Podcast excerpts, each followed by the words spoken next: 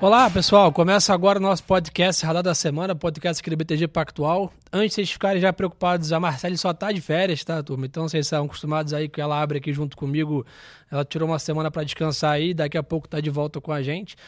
E para estar nesse podcast aí de número 129 aqui do banco, pô, trouxemos uma dupla aqui bem interessante que complementaram aqui nas suas características técnicas para debater esse cenário. Então, começar aqui pelo novato aqui, agradecer o Breno Guerbatin que está com a gente aqui da BTG Pactual Asset, focado em ações. Primeira vez aí, Breno, obrigado aí pela, pela parceria. Não, prazer é, discutir aí um pouquinho desses eventos macro recentes e trazer um pouquinho para a discussão da Bolsa também.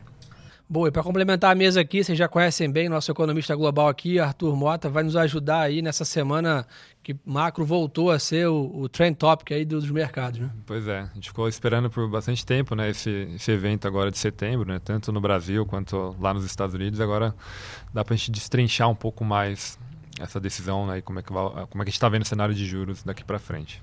Bom, acho que até estava curiosamente brincando aqui antes de começar a live, né? Que durante muito tempo, né, aqui no nosso podcast, as mesas eram só de economistas para discutir macro. Agora, de um tempo para cá, a gente até tem visto a turma de bolsa voltar aqui outros ativos. Então, acho que, que é um bom ponto para a gente fazer o link, que acho que o momento, né, prescreve a gente voltar a olhar com atenção para os ativos de risco aqui, equities mais precisamente. Mas, Arthur, vamos começar aí principalmente do, do tema mais aquecido aí, tivemos FOMC ontem, né? Fed manteve juros inalterados, aí fez mais um skip como era esperado. Mas na média trouxe um tom ali que até a gente percebe pela performance dos mercados nessa quinta-feira um pouco mais duro ou menos animador. A gente acha que o mercado também fica otimista demais às vezes ali. O Fed, com razão, joga com o manual embaixo do braço. O que, que deu para perceber?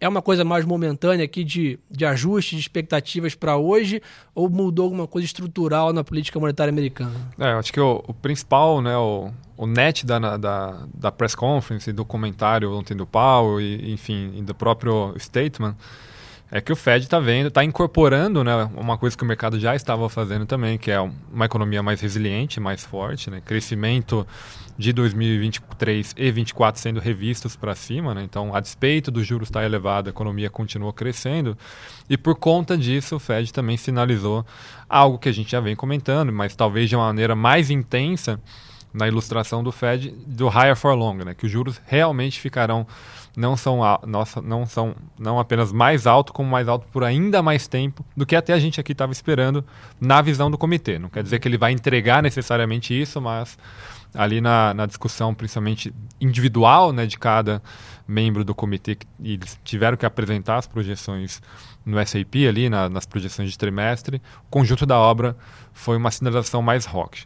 Ainda assim, acho que antes de comentar né, da, do, enfim, dos pormenores, vale comentar que o Fed não subiu os juros ontem. Né? Isso é uma sinalização, isso é uma informação. Embora o mercado já esteja tivesse precificado, a gente já tivesse incorporado como cenário base, eles de fato é, não se sentiram confortáveis né, ou confiantes suficientes, à luz dos novos dados, de voltar a subir juros. Isso é uma informação relevante.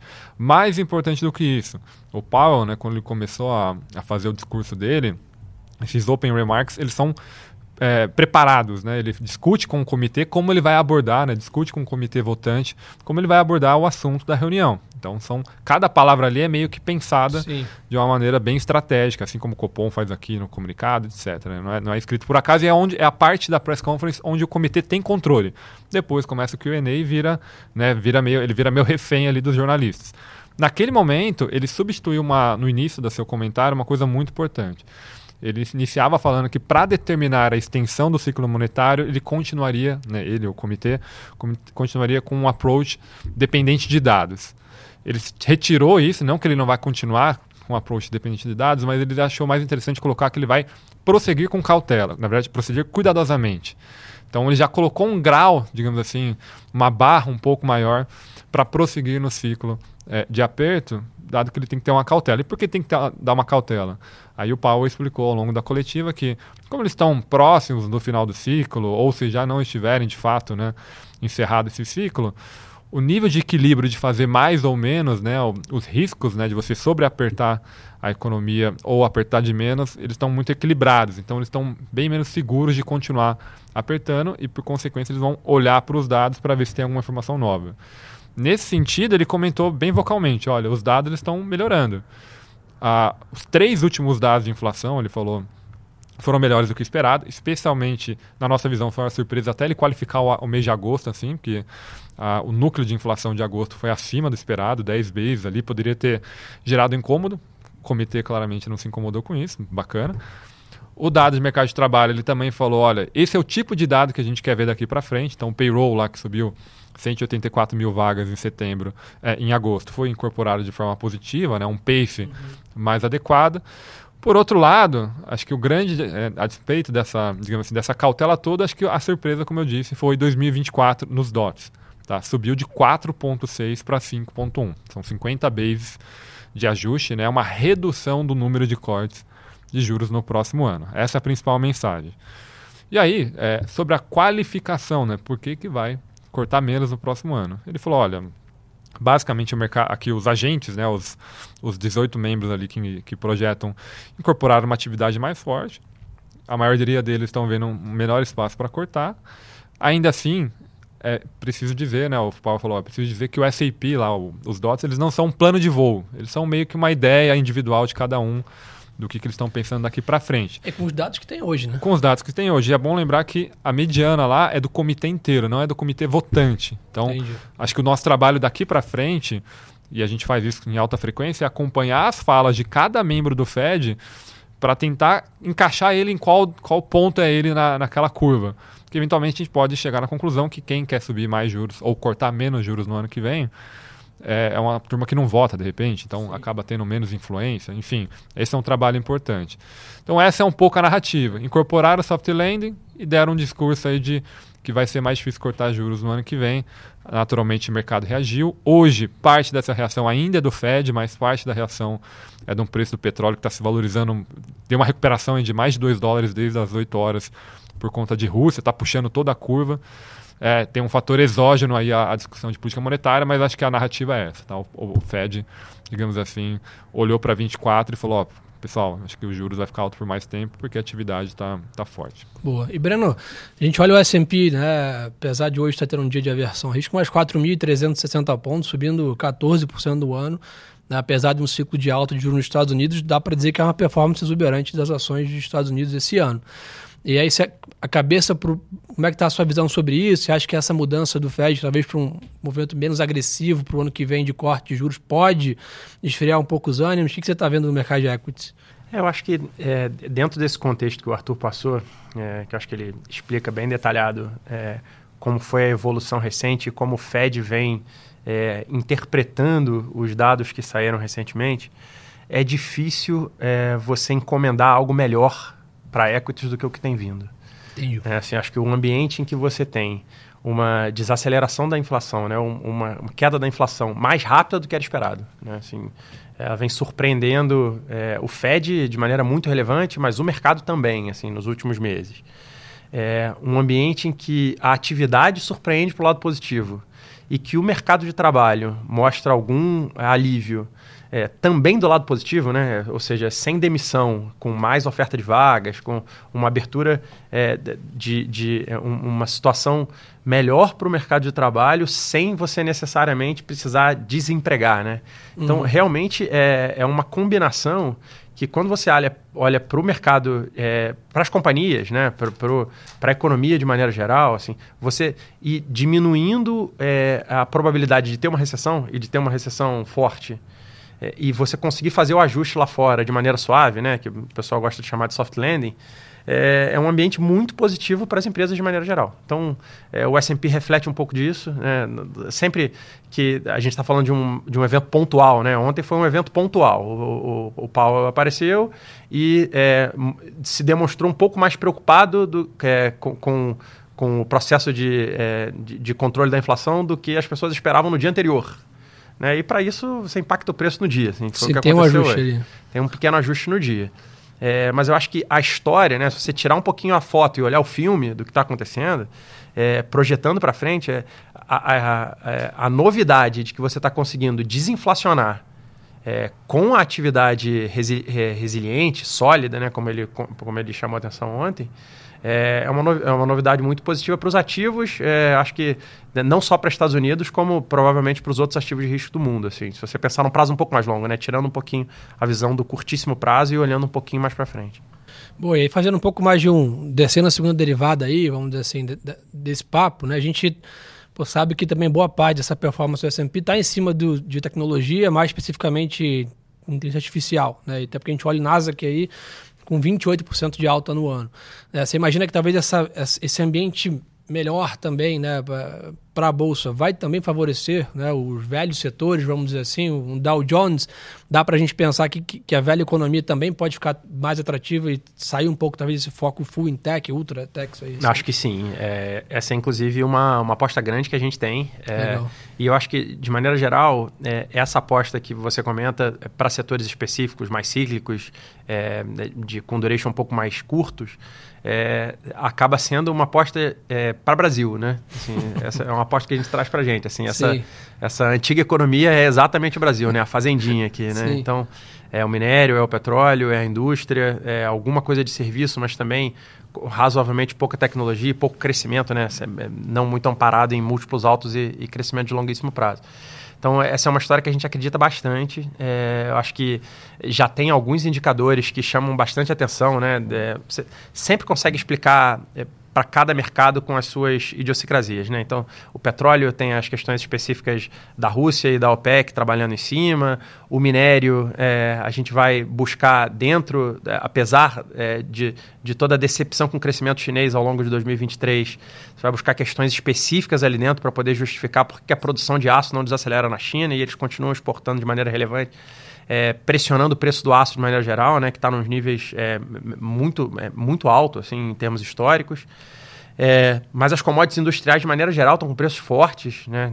cobre, alumínio, é, o que indica que realmente o crescimento tem sido mais forte do que se esperava. Assim, né? Se você pensar na economia como um todo, é, apesar das revisões de, de expectativa de crescimento chinês que tiveram é, nos últimos meses, é, parece que a gente passou por um, por um bottom disso daí, que as coisas começam a se animar um pouquinho mais.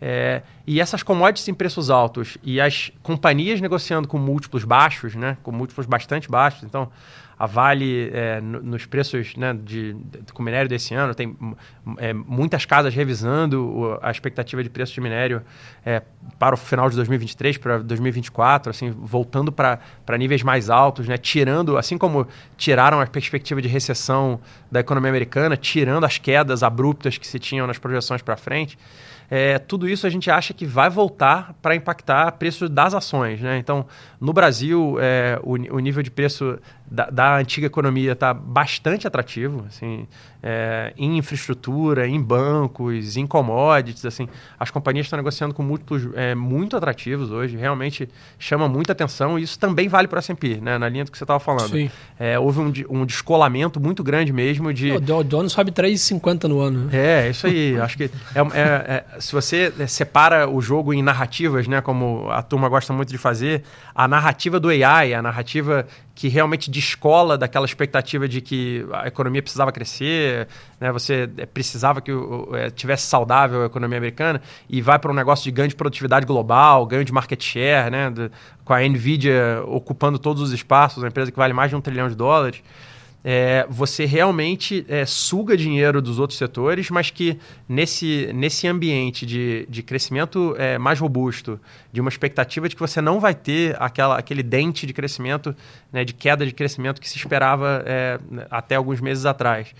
É, realmente chama muita atenção o nível de valuation dessas companhias. É, eu acho que a história de, é, do, do, resto da economia americana contra é, tecnologia é, pode ganhar força, a gente acredita que isso pode ganhar força.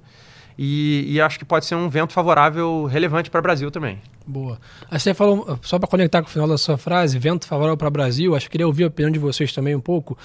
Né, a gente muito se fala aqui do fluxo estrangeiro, né, e eu acho que a gente percebe no feriado americano o quanto que a gente depende disso aqui, o que a gente vem falando isso, esse nosso call né, de bolsa barata já há algum tempo aqui no Brasil e a gente sempre ficava esperando o técnico melhorar, né, e acho que a gente desde acho que de março ali, a gente começou a ver um pouco essa saída de entrada de capital que reduzia um pouco. É, vocês acham que, que essa China, né, talvez trazendo esse, a gente sabe que tem muita gente que investe em Brasil via China e a China acaba sendo o protagonista dos emergentes, dá visibilidade né, para pro, os gringos. Você acha que isso pode é, trazer esse investidor de volta aqui, não só para o mercado secundário, mas também para o mercado de, de M&As, capitais, etc.?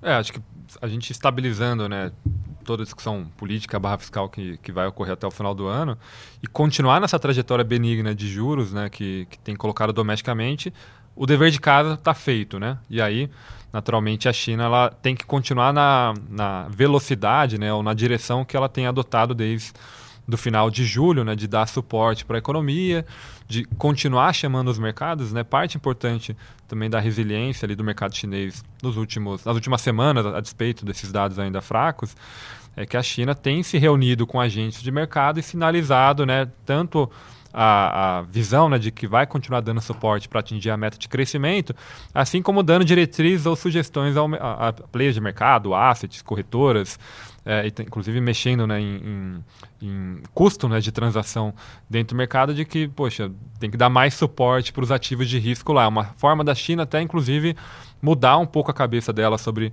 quais são os impactos no mercado financeiro chinês, diferente do que ela fez no passado, onde estava regulando setores e acabava influenciando a confiança sobre as alocações em China, acaba ajudando de forma positiva. Por que isso? Obviamente não é direto a alocação no Brasil, mas o fato de você melhorar o cenário de China, você reduz um risco importante na cesta de emergentes. O Brasil é parte dessa cesta, né? então as alocações até passivas, né, estratégicas que vão para países emergentes, né, para cesta emergente, obviamente focado em China, acabam gerando um fluxo passivo também para o Brasil. Mas mesmo se é, né, os alocadores globais é, não estiverem pensando diretamente na alocação em China, como você comentou, acaba virando uma segunda derivada. Acho que até o cenário de, né, de minério está surpreendendo bastante por, pela questão das exportações bem acima do, do, que, era, do que era a tendência recente da, da parte de aço. É, eu acho que o Brasil está bem posicionado nesse cenário. De novo, né, acho que a, o governo chinês ele tem que continuar entregando as medidas que já estão sendo implementadas. Acho que as últimas três semanas foram bem positivas nesse sentido, na, na, na tese de estabilização do setor imobiliário. Acho que esse é o principal ponto. E o Brasil continuar fazendo o dever de casa, reduzindo juros por conta de um cenário benigno de inflação nos próximos dois anos. E o fiscal, de novo, que acho que é o nosso sempre, digamos assim, calcanhar né, de, de Aquiles, ele tem que ficar estável. Né? Não está falando que precisa melhorar, né, que a gente precisa ter uma nova invenção da roda aí, é, daqui para frente, mas se, enfim, o que foi proposto, o que foi aprovado lá até agosto desse ano, se for executado ou finalizado que vai ser executado, já é um, um grande, uma grande conquista. Eu acho que dessa parte tática, assim, de uma atuação mais de tentar analisar o marginal e quando é que esses triggers é, funcionam e o dinheiro começa a voltar para a bolsa brasileira. É, isso, cara, tem uma, uma dificuldade enorme de, de conseguir prever essas coisas, né? Isso é realmente muito difícil.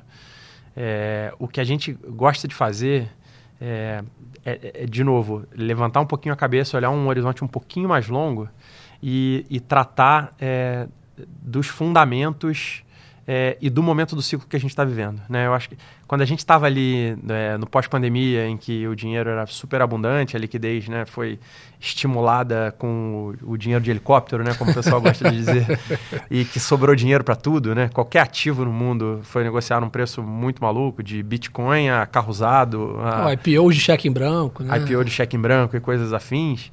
É, você olhava para o dia seguinte e tinha a sensação de que o dinheiro não ia acabar nunca, né? De que esse marginal estava ali para sempre. Se você olhasse sempre o na margem o que está acontecendo, na margem tem mais dinheiro, na margem tem mais liquidez, na margem a notícia é mais positiva do que negativa. E o mercado mas... começou a aceitar muito desaforo, né? Não tinha de ser negativa. Tudo era, isso aqui é médio. Tudo Exatamente. E já só quando você olhava o nível de preço que as coisas foram negociar, aquilo sim deveria ter sido uma luz amarela ou vermelha para as alocações que as pessoas tinham naqueles ativos de risco, né? E eu acho que hoje a gente vive o outro lado dessa moeda. Né? Se você tirar um pouquinho é, a visão do curtíssimo prazo de quando é que o dinheiro vem, quando é que o juro cai, quando é que a economia americana desacelera, quando é tentar acertar o timing desse, quando é que o gringo volta, né? É, essa, essas questões específicas e tentar alongar um pouquinho o horizonte, ver o preço que você está pagando pelas coisas. Né? Você comprar umas empresas de infraestrutura no Brasil e utilities com 10, 11% de retorno real, em empresas com um histórico longuíssimo de entrega, né? como uma Equatorial, como uma Energisa, uma Rumo. Assim, empresas que realmente têm um monopólio natural nas suas zonas de, de, é, de, de influência, é, com managements super capacitados e realmente negócios estáveis com retorno muito bom Ou, se quiser um pouco mais de risco e olhar para o varejo, depois de toda a discussão de maior tributação específica, desaceleração do consumidor, é, pressão com endividamento da pessoa física, é, e pegar o nível de preço que você está pagando por essas coisas e falar, olha, eu vou alocar aqui um pedaço do, do que eu tenho de poupança, pensando realmente que daqui a dois, três anos eu não vou acertar se o gringo volta mês que vem, daqui a três meses ou daqui a seis, ou se não vai ser nem o gringo, vai ser o estoque de dinheiro que tem parado no CDB, né? Esse negócio é uma loucura, assim. A poupança tem trilhões de reais. Né? Não, o, o, estoque de CDB é, que teve um impulso, o CDB indexado a DI, né? Que é assim, realmente é, o maior concorrente de, de todos nós, né? Que, o maratonista. Assim, do maratonista, que corre todo dia, que rende todo dia e tal. Mas se você. É, um, uma, uma, uma informação que a gente escuta e vê com muita frequência, que é quanto teve de resgate dos fundos fundos de multimercado, quanto teve de resgate dos fundos de ação, e você pegar o quanto teve de aplicação em CDB e o quanto teve de valorização dos CDBs, porque o CDI foi muito alto durante esse período recente, é, o estoque de CDB pós-fixado atrelado a DI que você tinha pré-pandemia era ao redor de 800 bilhões de reais. Esse número hoje são 2 trilhões de reais. Então, o dinheiro que está estacionado em CDBs é, rendendo CDI, que era em 2019 800 bilhões de reais e hoje quase 2 trilhões de reais, se esse negócio volta a tomar algum risco nos próximos anos. Mesmo que marginal, né? A gente não precisa nem do gringo, entendeu? Assim, é, é, eu não sei quando esse incentivo vem e essas coisas a gente não sabe mesmo, a gente Sim. não sabe quando vem. Mas na hora que vem, do mesmo jeito que a porta é, é estreitinha na hora que todo mundo quer sair da bolsa, que todo mundo quer sair ao mesmo tempo, na hora que quer voltar, é um negócio parecido. Então, a gente vai olhar os setores e vai ver as empresas de real estate negociando com múltiplo muito baixo. Mas é até menor que caixa, né? É, então, assim, tem, tem muita coisa com valuation atrativo. É, muita coisa com uma alocação baixíssima, seja em multimercado, seja em fundos de ação, né? É uma característica de companhias é, muito boas, com histórico de, de performance é, de, operacional muito bom é, negociando a valuations que chamam a atenção é, de maneira muito relevante. Então, acho que a história hoje, é, mesmo para quem olha com uma visão mais tática a bolsa, né? Uhum. Não, não é que ah, ah, não, você tem que ter bolsa a vida inteira e vai carregar isso para sempre e vai ser sempre bom. Que no Brasil é sempre uma batalha isso, né? O custo de capital é muito alto, a concorrência com o maratonista do CDI é muito difícil.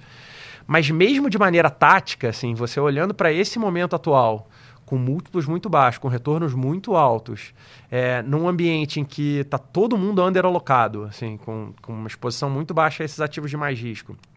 É, eu acho que se, se esperar para correr atrás é, depois que, o, que começar, a, é, depois que a valorização começar, a gente teve uma pequena pernada de valorização no início do ano, né? mas depois que começar é, a ter uma reprecificação, é, realmente vai ser difícil, vai ter que pagar para cima como foi 2016, assim, né? Assim, você pegava 2014, 2015, que foram anos muito duros para a economia brasileira, de ajuste muito relevante e.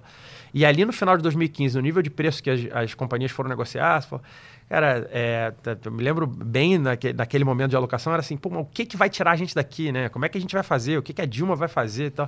Falei, cara, eu, eu, não sei o que vai acontecer, mas nesse nível de preço é uma, uma, grosseria. E aí você pode dizer que foi sorte que o impeachment veio mais cedo do que, né? E aí a Bolsa dobrou é, num intervalo muito curto de tempo, mas realmente é, essas coisas é, costumam ser imprevisíveis. E o que, é, o que costuma ser um ótimo direcionamento é o nível de preço que elas realmente vão negociar é, e o momento do ciclo que a gente está vivendo. É um momento de, é, de queda de juro aqui, de estar tá muito, muito próximo do, do, do topo do, do juro nos Estados Unidos. Né? A gente não sabe se, se esse foi o topo ou se ainda vem mais 25 de alta é, nas próximas reuniões. Mas é uma mas... discussão final, né? Mas é uma discussão final, é. A gente está realmente num, num ambiente em que a economia surpreende positivamente com o crescimento, o Fed é, fala de maneira bem vocal que o objetivo deles é o soft landing, né? É alcançar o soft landing. A gente nunca sabe se ele vai conseguir, mas é o soft landing. E com essa dinâmica de que, é, de maneira geral, o Brasil muito bem posicionado, é, com, com preços muito atrativos é, num governo que tem surpreendido, né? Assim, se, se, você fa, se, você for tirar o que era esperado dois, três meses atrás é, do lado fiscal, da coordenação que se conseguiu no próprio Banco Central, né? Com a entrada do Galípolo agora recente, É, se a gente for falar um pouquinho do, também do Vamos Copom chegar de no ontem, Copom, né? é. Mas tem também essa, essa dinâmica bastante surpreendente de como está uníssono, né? O, o- a equipe que hoje foi construída no Copom é, com essa adição do Galípolo que era é, um, um risco, né? Para como essa condução é, é, é feita. Boa. Aproveitando já para puxar o gancho, né, nessa parte de política monetária, a gente né, teve o Copom aqui no, no Brasil ontem, decisão, né, foi feita como o mercado esperava ali, né, mais uma redução de, de meio ponto, chamou atenção um pouco né, a volta ali do, do, do parágrafo, né, ou da, do ponto do fiscal, né, e principalmente a questão também dele ter usado no plural ali, né, as próximas reuniões de mesma magnitude, ou seja, contratando para novembro e dezembro provavelmente mais 50 bips cada uma, final de ciclo desse ano para 11,75 e a gente tinha parte do mercado ali é, tentando né, equilibrar ali para um corte de 75 em dezembro. Acho que hoje o mercado dá uma ajustada na curva em relação a isso, mas que dá para dizer que fazendo analogia aqui da foto do filme de novo, né? Acho que a foto hoje é, né, tem esse, esse peso no mercado, mas o filme nos parece de novo estar caminhando para um, pra um, pra um cenário melhor para ativos de risco, né? É, acho que esse é o, esse é o principal ponto, né? Independente se serão 75 ou 50, a É um trajetória corte, de corte, de um corte acelerado, né? De 50 bases. Se não for agora em dezembro, é, eventualmente no começo do próximo ano você volta a discutir essa aceleração. Mas, de fato, né? Primeiro ponto, né? A decisão foi na direção esperada e de forma unânime, né? Então, acho que confirmaram aí as Que é, mensagens... O pessoal tinha ficado de olhar isso, dado que a, prim- Exato. a última. A primeira foi bem dividida, né? Mas depois da primeira, o próprio, o próprio parágrafo do, do comunicado, depois a ata reforçou, né, que eles, né, já anteviam de forma unânime, né, a continuidade do ajuste em 50 bases e tinha a prova de fogo, né, entre as reuniões para ver como é que como é que evoluiria, evoluiria as, as outras variáveis, né, e como é que isso seria incorporado no cenário do BC, principalmente o cenário internacional, que era uma grande dúvida, né? Agosto foi um mês que balançou bastante, né, Uhum. os mercados, né? Teve um aperto de condições financeiras.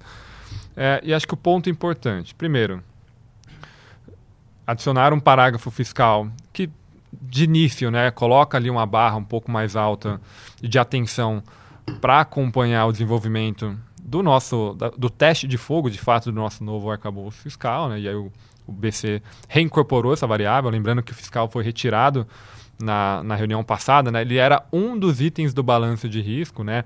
O- a aprovação residual, né? A redução da, resi- da incerteza residual do cenário fiscal, até porque antes da reunião não tinha sido aprovado, né? O arcabouço e aí depois, enfim, se concretizou, não faria mais sentido ter aquele trecho.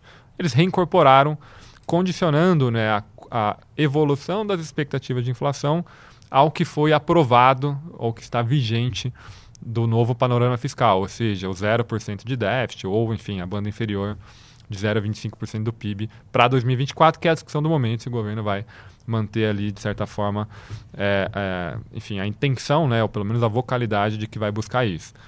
É, foi uma adição importante, tá? Acho que coloca ali um, um Banco Central mais vigilante, lembrando que antes, né, há três reuniões atrás, ele falava que a aprovação do arcabouço fiscal não necessariamente implicaria numa redução mecânica das eh, expectativas. Agora, na verdade, o arcabouço fiscal entra de fato como influência das expectativas.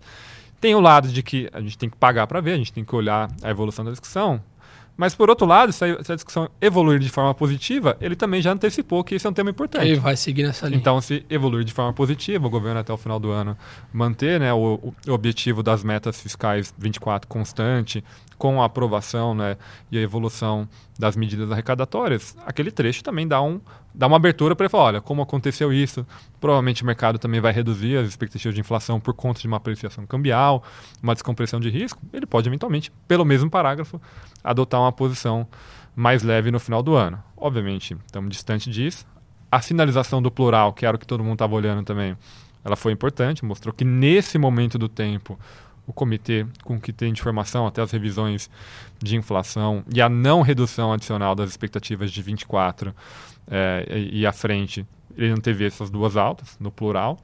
Por outro lado, a gente sabe como essas coisas mudam rápido, né? Lá atrás, há três meses atrás, ninguém estava antecipando um corte já em agosto Sim. e principalmente um corte de 50 bases. Então as coisas mudam bem rápidas, né? De novo, nesse momento o mercado está incorporando. Acho que a barra está alta. Tem, são três condições para cortar juros mais sérios: expectativas têm que continuar melhorando. Para melhorar, o fiscal precisa ajudar.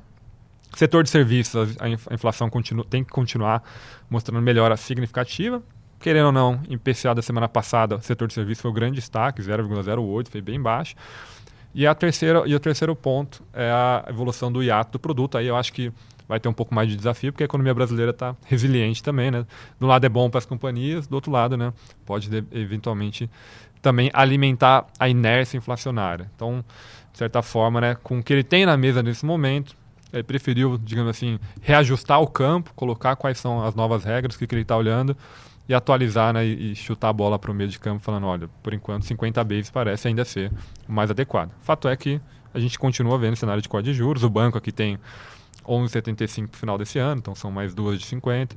Para o ano que vem, 9,5. A gente entende, né? Como forem outros ciclos, todos os outros ciclos, o mercado ele subestima o ciclo de corte, até porque tem uns efeitos defasados da política monetária. Lá na frente, a gente pode estar tá vendo a economia ou a inflação mudando de direção mais clara. E, Beran, para a gente que é do mundo de equities, isso é quase música, né, para os nossos ouvidos, e a gente ficou um bom tempo ali, né, competindo com um maratonista com um pace bem rápido da maratona, né, e eu acho que agora essa parte CDB, que você conectou bem, etc., agora as rentabilidades começam a cair de forma mais significativa todos os meses.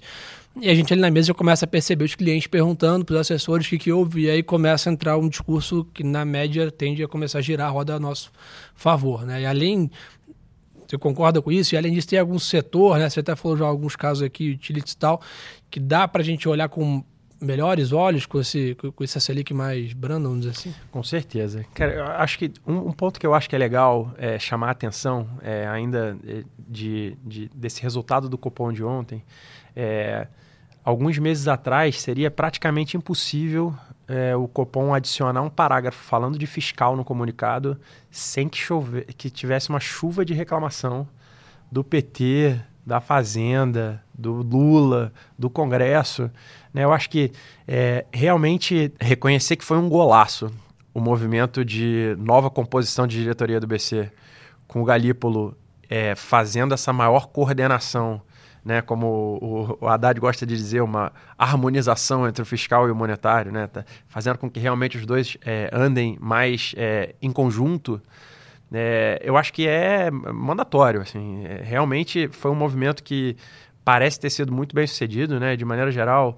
As expectativas é, em algum momento ficaram muito baixas do que, do que podia vir desse lado econômico no governo.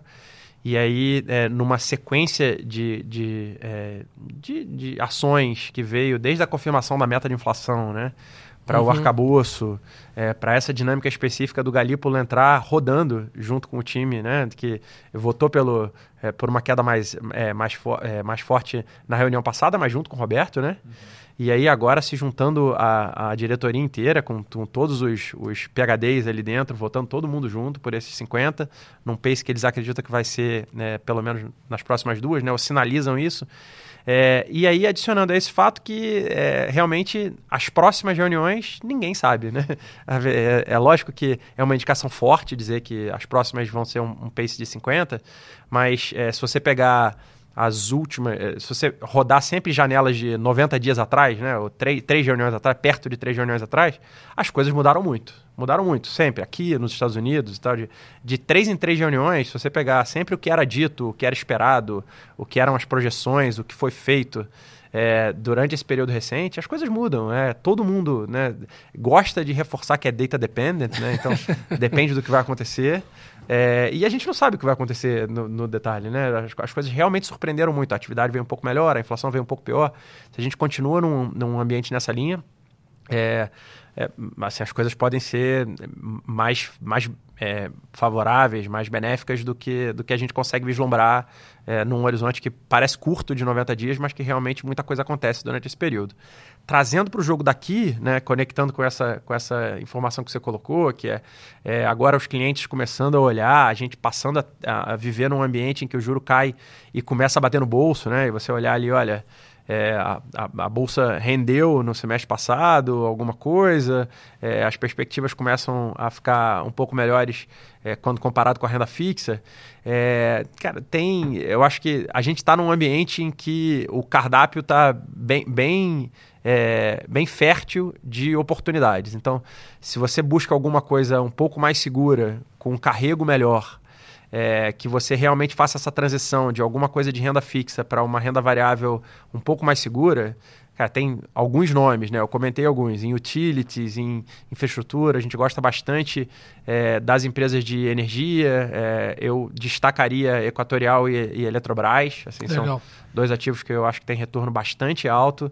É, com dinâmicas específicas um pouquinho diferentes, né? A Eletrobras já saiu um pouquinho daquela dinâmica do risco de restatização, né? Uhum. Se falou há pouco tempo. A chegada do Ivan Monteiro como CEO no lugar do Wilson apazigua um pouquinho a relação com o governo. Ele tem uma entrada muito melhor nesse governo do que tinha o Wilson, apesar dos dois serem é, excelentes executivos, né, muito bem sucedidos. É, a Equatorial é um caso um pouco mais é, previsível, estável, privado, muito bem tocado, com um nível de retorno muito alto. Então, só para dar uns números aqui, a Equatorial a gente está vendo perto de 10, 10,5% de retorno real, né, acima da inflação. A Eletrobras alguma coisa mais perto de 14% de retorno real. A Rumo é outra empresa que a gente gosta bastante, também com um nível de previsibilidade grande, né? Um monopólio natural praticamente, né? De transporte ferroviário, é, que na nossa fazendinha aqui é, é, responsável importante. por trazer é, a produção agrícola que surpreende todo o trimestre é, para levar para o mercado internacional, com um nível de defasagem de preço muito grande para a concorrência, né? Se é que a gente pode chamar de concorrência, que é o transporte é, rodoviário, os caminhões. Então tem um catch-up para fazer de preço. A gente acha que isso acontece já é, ao longo dos próximos é, para o ano que vem, né? Então vai ser tem umas notícias positivas nesse sentido e com uma dinâmica de retorno também bastante boa. E aí indo para o outro lado, assim, buscando algumas coisas realmente com mais beta, assim, que tem um pouco mais de risco, com uma dinâmica de retorno também muito alto, tem o varejo. É, que tem uns casos interessantes, tem uns que estão piores e que, até por estar piores, estão negociando num nível muito descontado e a Renner é, é, um destaque desse lado. Assim, ainda vai ter um trimestre difícil nesse terceiro trimestre de vendas, competição com produto importado, né? Uma, é, essa discussão que a gente viu Sim. muito da, das blusinhas, né? Da, da, tarifa de importação nas blusinhas e quando a, a Shein traz, está é, é tá se acomodando, é, se aproveitando desse ambiente ainda com importação é, sem imposto. É, mas não, não e, e, ela com questões específicas para resolver também, com inadimplência específica do pessoal de mais baixa renda no cartão de crédito, que foi um negócio que pegou bastante gente. É, mas eu acho que no nível de valuation que ela está hoje, é uma dinâmica que quando você olha para um prazo um pouquinho mais longo, parece uma oportunidade muito boa.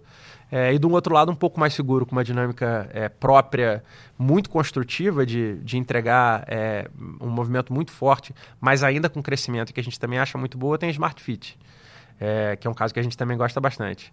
E é, só para é, fechar aí um, um, portfólio completo de, de oportunidades, é, as empresas de commodities estão negociando com preço muito baixo. Assim, eu acho que é, perto do que está acontecendo no, no, realmente no preço das commodities, é, vale para vale, né? Assim, acho que é uma realmente uma empresa que é, sempre teve muito posicionada no seu mercado, muito bem posicionada no seu mercado, frustrou recentemente com custos mais altos, é, que a gente acha que tem alguma coisa para ir voltando. Eu boto bastante pou, pouco dessa volta nos preços, mas com esse nível de minério atual, a gente está falando de uma empresa que negocia abaixo de três vezes e meia EBITDA, assim, com um nível de valuation histórico muito barato, com um desconto muito grande para os PIAs internacionais que também estão baratos. Assim, acho que essas empresas também negociam com desconto. E é, eu, eu, acho que vale destacar a Petro também, assim, né? Eu acho que é, dentro dessa dinâmica de um governo que é, tem, sem dúvida nenhuma, uma pegada é, de construir e agradar a sua base eleitoral com um discurso é, que não é tão pró-mercado, mas que quando a gente olha o que está fazendo de fato, né? as surpresas têm vindo mais para o lado positivo. Né? A Petro teve um evento recente, que foi a, a alta de preço depois de um, um, tempo abaixo da paridade aqui. Né? É, tem, tem, ali eu acho que tem é, uma, uma dupla, é, um duplo benefício é, de você realmente caminhar mais em linha com o mercado. Um é realmente se intrometer menos com políticas de governo dentro de uma empresa que é de economia mista é, e que traz benefícios para a empresa e para a visão como o Brasil é visto de maneira, de, de maneira ampla no mundo. Mas o outro é o fiscal. Né? Assim, a Petro, é, o aumento de resultado da Petro traz benefício no bottom line fiscal imediato. E não é só como dividendo. Né? É, uma parte grande da frustração que a gente viu de IRPJ e contribuição sobre lucro líquido nos últimos meses vem de uma contribuição menor do lucro da Petrobras, né? que é importantíssimo para a contribuição de imposto de renda no Brasil. Então, quando a gente é, alinha novamente os preços com os preços internacionais para a Petrobras, é, você tem né, esse último aumento de preço que aconteceu, a gente faz uma estimativa que para os cofres públicos a gente está aumentando a arrecadação em 20 bilhões de reais. A gente está o tempo inteiro catando 5 bilhões aqui, 3 bilhões ali, é bastante né? coisa. Cara, 20 bilhões de aumento de arrecadação só vindo de impostos federais é, associados ao aumento de preço da Petrobras é muito relevante. Assim, e eu acho que o governo, é, isso para a Receita Federal parece ter batido de maneira mais relevante. É, só de você deixar é, o, o, o management da Petrobras trabalhar e fazer um, é, fazer um ajuste, mesmo que com menos frequência, né, esperando, é, dirimindo um pouquinho a volatilidade, mas passando isso para o preço de alguma forma, é, faz muita diferença para o fiscal, faz muita diferença para a Petro, e, e, nesse contexto a Petro, assim, com é, nesse nível de preço atual, a gente vê ela negociando perto de 23% de free cash flow yield para o ano que vem.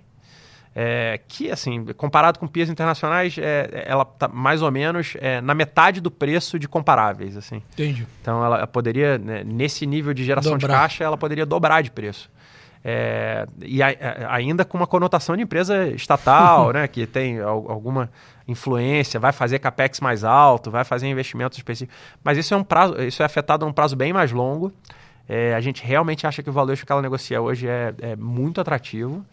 É, e eu acho que é, realmente é, é, mais um exemplo dessas situações em que é, você precisa fazer um discurso para acomodar a, a, base, né, a base eleitoral, mas que você entende que existem restrições. Um, um, último detalhe da Petro que eu acho que é bacana assim, trazer, trazer à luz, porque acho que é razoavelmente pouco discutido, é, mesmo quando defasados os preços de combustíveis no mercado doméstico, é, o ambiente em que a gente vive hoje, o que aconteceu com a Petrobras nos últimos 10 anos, né, desde que a gente passou pela última crise da companhia lá em 2012, 2013, no governo Dilma, em que os preços foram mantidos no nível muito defasado e a empresa se endividou de maneira é, absurda, né, quase quebrando a companhia naquele momento, o que aconteceu nos últimos 10 anos é que a, a produção de petróleo da Petrobras cresceu muito e a exportação de petróleo da Petrobras nesses 10 anos cresceu muito, né, com o advento do pré-sal. Com essa exportação é, que a Petrobras ganhou durante esse período, ou produziu durante esse período, mesmo defasado no mercado doméstico, você perde dinheiro importando, mas ganha dinheiro exportando quando tem alta de petróleo. Tem o net aí. Né? Então hoje você já não gera mais prejuízo para a companhia é, quando você mantém o preço do combustível doméstico defasado. Então, assim, não gera. É, só só para deixar bem claro, né? Se o preço do petróleo sobe dos atuais 95 dólares para 110 dólares, e se a Petrobras não fizer nenhum ajuste de preço, a Petrobras vai ter praticamente o mesmo lucro no final do ano. Praticamente o mesmo lucro. Porque o que ela deixa de ganhar ou perde importando diesel, que é o principal produto que é importado pela companhia, ela ganha com a exportação de petróleo bruto e alguns outros derivados, mas principalmente petróleo bruto, que ela exporta. Então, ela deixa de ganhar. No final, né, ela é uma empresa de petróleo, o petróleo quando sobe, né, se o petróleo sair de 95 para 110, ela deveria ganhar bem mais dinheiro, né, como quase todas as outras empresas de petróleo global. Mas ela, é, mas a preocupação que se tinha de que a empresa quebra, de que acontece Sim. uma catástrofe, como aconteceu em 2012, 13, 14, é, isso não acontece mais. É outra dinâmica, né? O endividamento está é, baixo. Exatamente. É, é, assim, o, endividamento foi, né, foi com, toda a geração de caixa que a empresa fez durante o tempo, o endividamento foi muito reduzido. Mas, especificamente, essa defasagem de preço é, não alavanca mais a companhia, não destrói mais a companhia. Mas, é, se você compra uma empresa de petróleo, você quer ganhar quando o petróleo sobe, né? Também tem isso. Então, assim, então, é, o, o, o, investidor que busca é, né, uma boa alavancagem com o preço de petróleo subindo, é, realmente é, tem, um, tem uma resposta mais direta se posicionando em PetroRio ou em Petro Recôncavo. Mas com o nível de valuation que a gente hoje tem na Petrobras, se ela simplesmente não cai o preço do combustível no mercado doméstico, tá é, quase garantido que você vai ter 22, 23% de free cash flow yield no ano que vem. Então, assim, é realmente uma dinâmica de, de preço muito atrativa, né? Então, é, acho que, que, vale a pena destacar também, mas acho que as oportunidades a gente podia ficar aqui o dia inteiro falando de, de ativos que têm nível de preço descontado no Brasil hoje. Boa. E Arthur, para frente, né? O que, que você acha que a gente tem que ficar de olho aí né, na parte, acho que agora passou, claro, a grande bateria, acho que tem Banco Central do Japão amanhã para a gente ficar de olho. Mas fora isso, o que, que dá para a gente, precisamos aí ficar atentos nessa, nessa linha para frente? É, é, como você comentou, tá bem mais magro, assim, obviamente assumindo que o BOJ não vai, não vai surpreender e pela comunicação recente dos membros tem pouca inclinação para isso. É, agora, só no final do mês que a gente volta a ter uma agenda mais pesada. Vai ter PMI amanhã, aquelas agendas clássicas de mês né, para atualizar, mas mais para o final do mês que a gente tem dado de inflação e de consumo nos Estados Unidos, né, mais um dos dados ali que o mercado acompanha. Mas já bem da verdade, agora começa a ficar um pouco mais light. Né? A gente está num ambiente ainda, de novo, né, de inflação desacelerando, como é, comentou, né? E, e, principalmente no mercado de trabalho. Então, acho que está bem mais tranquilo a agenda já passamos ali a turbulência de agosto, né, principalmente a preocupação fiscal lá nos Estados Unidos. É isso que eu ia te perguntar, essa, essa questão fiscal passou ou deu uma pausa, vamos dizer assim, porque assim, a gente, o estresse que a gente viu na renda fixa americana, né, pô, a gente se questionar, até a gente estava começar a olhar evento de rolagem de dívida americana como um evento, é, pô, isso não, leilão, não, não, faz né? parte do, da, rotina, da, da nossa né? dinâmica comum. Você acha que esse fiscal parece que, e até fazendo uma gente brinca, não é só no Brasil, aparentemente, que a gente tem esse problema. Parece que toda a rolagem que tem ali, uma hora essa conta vai ter que ser paga também. Né? É, assim, a derivada, né, o, talvez o, a principal variável que a gente tem olhado para discutir esse fiscal é o caixa do Tesouro americano, que acelerou bem nas últimas semanas. Eu, o Tesouro quer encerrar o ano com 750 bi, estava lá em, no começo de agosto em 400, então tinha um delta bem elevado. E parte importante dessa batalha era na sexta-feira passada, a, que é um período onde os, o, a, a, receita lá americana, né, o caixa, o tesouro americano, recebe os tax, né, os impostos corp corporativos, todo dia 15 do mês de setembro. E esse dia 15, na sexta-feira passada, foi muito acima do esperado. Então, a, a, o caixa americano acelerou bastante nessa, na, na atualização que teve dessa semana e está encaminhando para um nível, né? A gente está falando de 650 bi agora, que é muito mais próximo dos 750. E qual que é a derivada disso, tá? No dia 30 de outubro, né? Então tem mais um tempo aí para frente. É, o Tesouro Americano ele atualiza a sua, o seu calendário de emissões de dívida, né? De emissões de, de títulos, né? Dos seus leilões. Esse foi um problema em agosto, né? Na virada de julho para agosto, eles atualizaram para cima, então gerou um estresse de liquidez, né? Num, num mês onde tem férias lá, toda aquela discussão de menor liquidez. Eventualmente, a depender da evolução desse caixa, no dia 30 de outubro, eles podem revisar para baixo o volume de títulos de emissões desejadas nos leilões do restante do quarto tri. Se isso for verdade, a gente pode ter o evento exatamente o contrário do que foi na, de agosto, de julho para agosto, né? E ao longo de todo o mês de agosto com o Tesouro deixando de ser, digamos assim, um vento contrário. De novo, o fiscal dos Estados Unidos estruturalmente ele está pior do que ele, do que ele, do que ele já foi, mas essas discussões de curtíssimo prazo, né, que foi um tema principalmente para price action, enfim, principalmente a curva americana que abriu bastante por prêmio de risco, não necessariamente só por juros real, é, tem esses eventos, só que são, acho que tem mais tempo para a gente deixar rolar e depois voltar neles. E Breno, aqui né, a gente está chegando aí no final do terceiro tri, né? E aí, obviamente, a turma já começa a, a conversar sobre temporada de balanços. E acho que talvez queria entender a sua opinião, né? Muito tem se falado talvez de dois fatores positivos, né, para a temporada de balanço. Um, realmente a atividade vem surpreendendo, e outro que a Selic também reduz bem as despesas financeiras aí das companhias mais alavancadas. Como está a cabeça para essa temporada de balanço do terceiro tri? Tá, eu acho que para a queda do, do, juro ainda é um pouco cedo para a tá. gente ver efeito direto nos balanços. Né? Eu acho que a partir do quarto trimestre a gente vai começar a ver é, uma influência, mas ainda né, a gente está dizendo, só pensar em termos é, relativos, né, em termos percentuais, a gente teve 100 bases de corte é, em 13,75. Né? Então, é, pensar que as despesas financeiras estão caindo ainda menos de 10% né, na sequência. a base é grande. Que a base é muito alta ainda. Então, acho que a direção é muito boa, é uma mensagem que já mostra o caminho que a gente está indo, mas para ter impacto efetivo é, nos resultados, ainda é um pouco cedo é, para a gente ver isso quando a gente fala específico de despesas financeiras. Acho que uma dinâmica que realmente é, vai é, ganhando força nesse período são ajustes que aconteceram é, ao longo de 2023 que é, vão pesando mais é, de repasse de preço de algumas coisas que estavam represadas e que você não tinha conseguido fazer. Os planos de saúde têm um, um efeito muito importante disso, né? Então, a Pivida, que é uma posição que a gente também gosta, é, vem conseguindo é, recuperar suas margens, principalmente com ajustes de preço, passando um pouco para o cliente final. É, a pressão que ela tomou de custos, né, com a retomada da sinistralidade vindo da pandemia. É, então, esse é um movimento que eles têm feito de maneira relevante. Em, em, no setor de saúde, isso está acontecendo de maneira bastante representativa, na Sul América, na Apvida, no Bradesco Saúde. É, é, um número que vem bastante importante. É, de maneira geral, é, o crescimento em, no terceiro trimestre até deu um tiquezinho para baixo, né, quando você pensa especificamente no varejo. Então, é, é, é, bem provável, né, quando a gente olha é, para os resultados de Soma, Arezo, Renner, é, Shopping Centers, que a gente tem uma desaceleração no crescimento das receitas, é, que está bastante esperado hoje, mas que é uma dinâmica é, que, que ganha um pouquinho de força uma certa desaceleração do crescimento do, do consumo.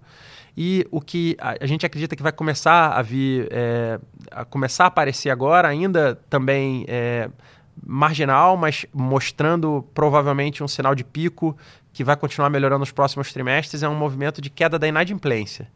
É, o Banco Central já começa a mostrar uma estabilidade na inadimplência do consumidor. É, esses números vão começar a aparecer nos resultados dos bancos.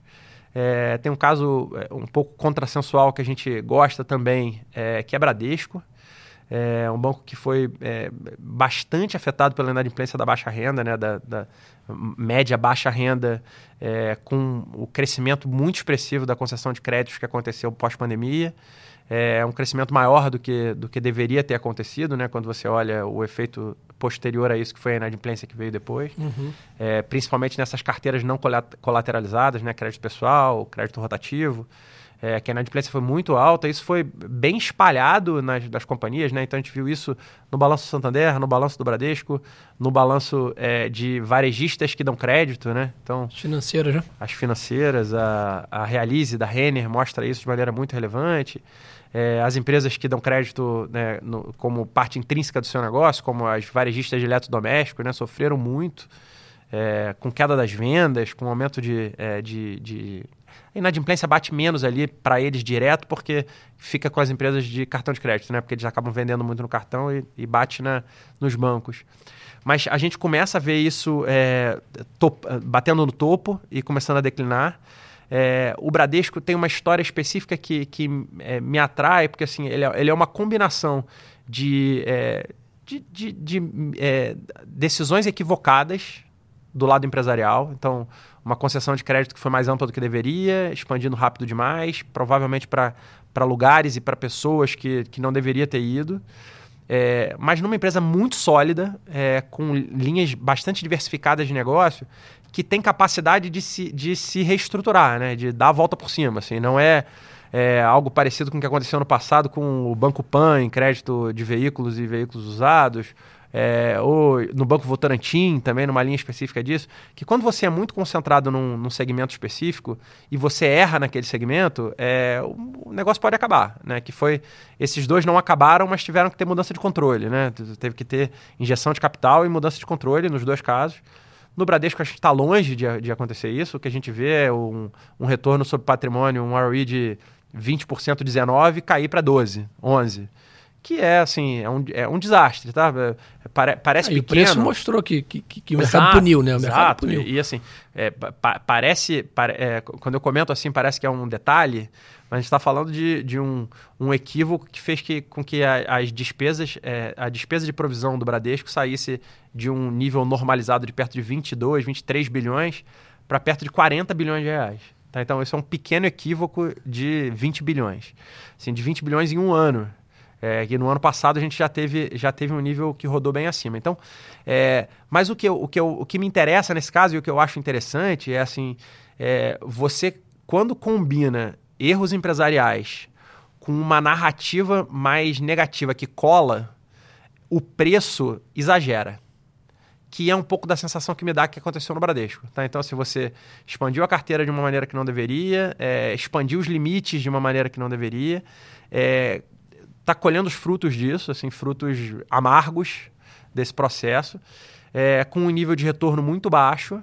E a ação hoje negocia abaixo de book, né? Então o Bradesco está negociando abaixo de book. Poucas vezes na história isso aconteceu. Lá em 2015 ele negociou abaixo de book.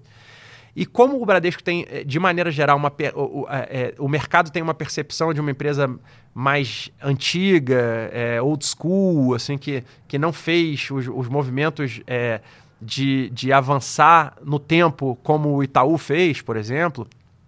É, e você tem alguns exemplos de banco digital é, andando bem nesse momento, né? Tem vários que não estão bem, mas você tem alguns exemplos como o Nubank, né? Que é um destaque é, é, operacional hoje cresceu muito, tem uma base de cliente muito grande, cresceu a carteira, conseguiu conceder crédito com razoavelmente pouca inadimplência, é, cola essa narrativa de que o cara fez besteira e nunca mais volta.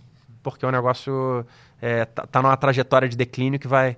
É, e aí o ROI cai, você, é, como o, a, a, a, gente né, no mercado gosta de fazer arrasta planilha, né? Então você pega a célula, arrasta para frente parece que é, não volta nunca, é, com um ROI muito baixo, faz sentido ele negociar a uma vez book, porque ele negocia, ele dá um retorno que é perto do custo de capital. É, eu realmente acho que os próximos trimestres têm é, uma probabilidade muito grande de mostrar um retorno disso, mesmo com a dificuldade do ambiente competitivo, mesmo com muita coisa precisando ser feita para se adequar ao novo ambiente, ao banco digital, ao novo cliente, o que ele demanda e tal é, só no, uma certa normalização do, das carteiras de crédito no Bradesco, da inadimplência. É, uma volta dos resultados de tesouraria, né, que o banco, o Bradesco é, navega muito pré, né, e ele apanhou estando pré com essa alta de juros da forma que ela aconteceu, mais intensa, mais rápida. É, isso voltando, a gente vai voltar com o resultado de tesouraria para um nível mais normalizado, você vai voltar com a inadimplência para um nível mais normalizado, e aí o ROE sai desse, desse nível muito baixo para alguma coisa mais para perto de 15, 16 é, sem, sem, muita, sem muita mágica, assim, sem necessidade de muita mágica. Nesse ambiente, a gente realmente acha que tem uma reprecificação importante para ser feita no Bradesco. É, não é um caso fácil, não é uma empresa charmosa, né? não é um negócio que você conversa com os executivos e sai de lá super impressionado porque o cara fala 500 palavras em inglês ou comenta Sim. um caso de Harvard na hora de. Né? É um negócio realmente meio é, old school ali mas que é um banco que é, tem um histórico muito longo de dar crédito é, bem dado no Brasil, passou por um momento difícil, o Itaú já passou por diversos momentos difíceis concedendo crédito no Brasil. É, e, e, a gente acha que é, a gente está num momento cíclico interessante para se posicionar ali. Não é uma posição para ter enorme, mas claro. acho que é um caso para estar tá, tá em cima, assim, porque é bem interessante. Acho que é isso então, em dupla. Um baita podcast aí para para a turma, falamos do macro, pô, descemos aqui para o micro, do micro, pô, Breno deu vários tópicos aqui bem interessantes. Então, pô, obrigado aí pô, pela parceria. Mais um Radar da Semana aí. Lembrem de seguir o canal do BTG né, nas redes sociais aí. Qualquer dúvida, pois tanto a turma do Asset aqui, nossos economistas, toda a nossa assessoria de investimentos está aí à disposição para ajudar vocês. Obrigado e até a próxima. Valeu, pessoal. Até mais. Tchau.